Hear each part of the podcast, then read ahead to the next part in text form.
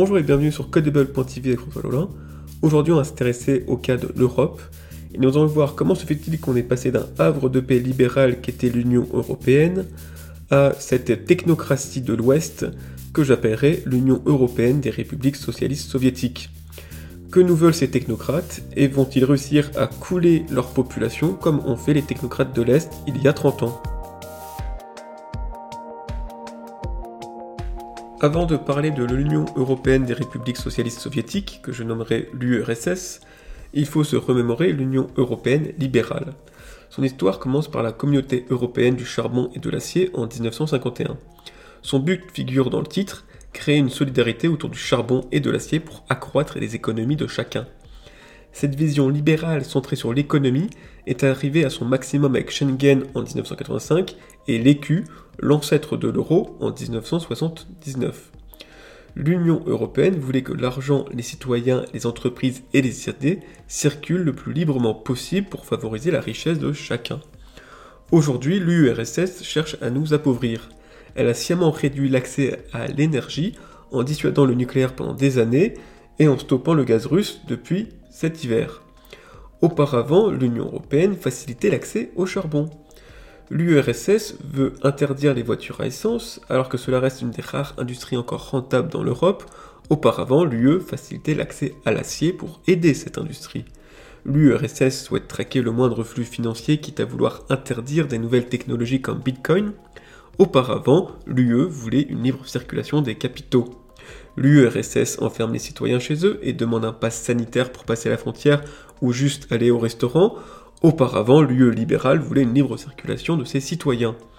Encore une fois, l'Union européenne ne devait que maximiser les synergies des économies européennes. Aujourd'hui, l'URSS nous dit ce qu'on doit manger, quelle voiture acheter, comment se chauffer, quelle information regarder, comment élever nos enfants ou même comment se laver les mains. L'URSS vient même de sortir un jeu de société pour expliquer la gloire d'Ursula von der Leyen au bas peuple. Il semble que l'élite européenne n'a pas supporté la chute de son utopie technocratique communiste en 1991. Elle n'a eu de cesse de recréer une technocratie en Europe de l'Ouest. Cela a commencé par Maastricht en 92 et se termine par Lisbonne en 2007. Pourtant, même cause, même conséquence, la technocratie de l'Ouest est en faillite à cause de choix calamiteux, parfois déjà testés par les technocrates de l'Est. Maintenant, analysons comment meurent les technocraties et si ça s'applique à l'Union européenne. Rien de mieux pour saboter une économie que de perdre la confiance dans sa monnaie. Les Romains précipitèrent leurs pertes en rachetant leur propre monnaie en or pour la refondre avec du cuivre au IIIe siècle. La Chine fait un brutal retour à l'étalon argent au XVIe siècle après avoir trop joué avec ses billets. L'hyperinflation allemande de 1923 a détruit ce qui restait de son économie après sa défaite.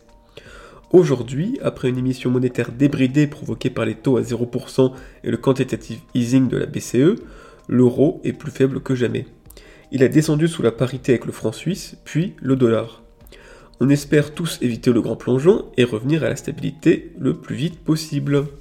Deuxièmement, quand la science d'État remplace la science des faits. Le signe peut-être le plus alarmant du déclin de l'Europe se retrouve dans sa science. Autrefois joyau de l'Occident, la science européenne rayonnait sur le monde. Maintenant, elle sert les idéologies du gouvernement. La science a la tâche ardue de prouver que les malheureux panneaux solaires remplaceront les centrales nucléaires. Pour autant, rien que le site EDF permet de comprendre l'arnaque. Les données sur le solaire montrent qu'un panneau solaire ne produit qu'à hauteur que de 13% de sa capacité, alors que les données du nucléaire montrent qu'une centrale nucléaire produit à hauteur de 72% de sa capacité. Les calculs sont sur codable.tv pour ceux qui veulent savoir. Elle doit également prouver qu'un homme ne se définit pas sur des faits biologiques clairs comme ses chromosomes, ses organes sexuels ou ses hormones. Non, maintenant un homme, c'est selon le point de vue de chacun. D'ailleurs, sachez-le, un homme peut même tomber enceinte. Durant le Covid, la science d'État tournait à plein régime. Il fallait mesurer l'efficacité des masques selon le stock disponible, convaincre du bénéfice-risque de s'injecter trois doses d'un vaccin expérimental alors qu'on n'est pas à risque, et expliquer même pourquoi est-ce que le vaccin, le confinement ou le pass sanitaire sont très performants pour vaincre l'épidémie, même s'ils n'arrivent pas à aplatir la moindre courbe. Le communisme était très friand de cette science d'État. On peut citer Staline pour qui l'hérédité, même restreinte aux graines, lui était insupportable. Heureusement, la science d'État en la personne de Lysenko prouva bien vite qu'il n'y a pas d'hérédité dans les semences. Toutes ces régressions scientifiques ont provoqué des pénuries et des famines dans l'URSS. Mao était lui aussi un fin expert en semences, il a décidé qu'il fallait tuer tous les oiseaux pour éviter qu'ils mangent les graines dans les champs. Le peuple a exécuté l'ordre promptement en tapant dans les casseroles près des nids.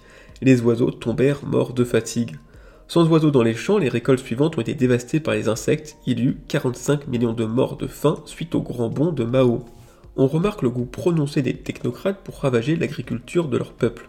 L'URSS ne fait pas exception, alors qu'elle vient de nous priver d'engrais azotés en votant les sanctions russes, l'URSS pousse toujours son programme Farm to Fork pour se passer de tout produit chimique dans l'agriculture. Pourtant, c'est bien des révoltes pour la faim qui ont renversé les gouvernements du Sri Lanka en 2022, la Syrie en 2012, ou la Tunisie, l'Égypte et le Libye en 2010. On peut même remonter à la Révolution française, le peuple se soulevait pour réclamer du pain, ce à quoi Marie-Antoinette leur répondit qu'il mange de la brioche. Et c'est cette élite totalement déconnectée de la vie de ces sujets qui est visible également dans l'URSS, où cette phrase est déclinée à toutes les sauces. Vous n'avez plus d'essence dans la voiture? Passez à l'électrique. Vous n'avez plus de gaz pour vous chauffer Installez une pompe à chaleur. Vous n'avez plus de pain Mangez du bio. Les technocrates de l'URSS ont appauvri le peuple, pourtant ils persévèrent à imposer leur morale et leur idéologie. Ils continuent de jouer de la musique comme les musiciens du Titanic, mais ont-ils au moins vu l'iceberg devant eux? Merci de m'avoir écouté pour ce nouvel épisode de Codebell.tv. J'espère vous retrouver très prochainement. À bientôt.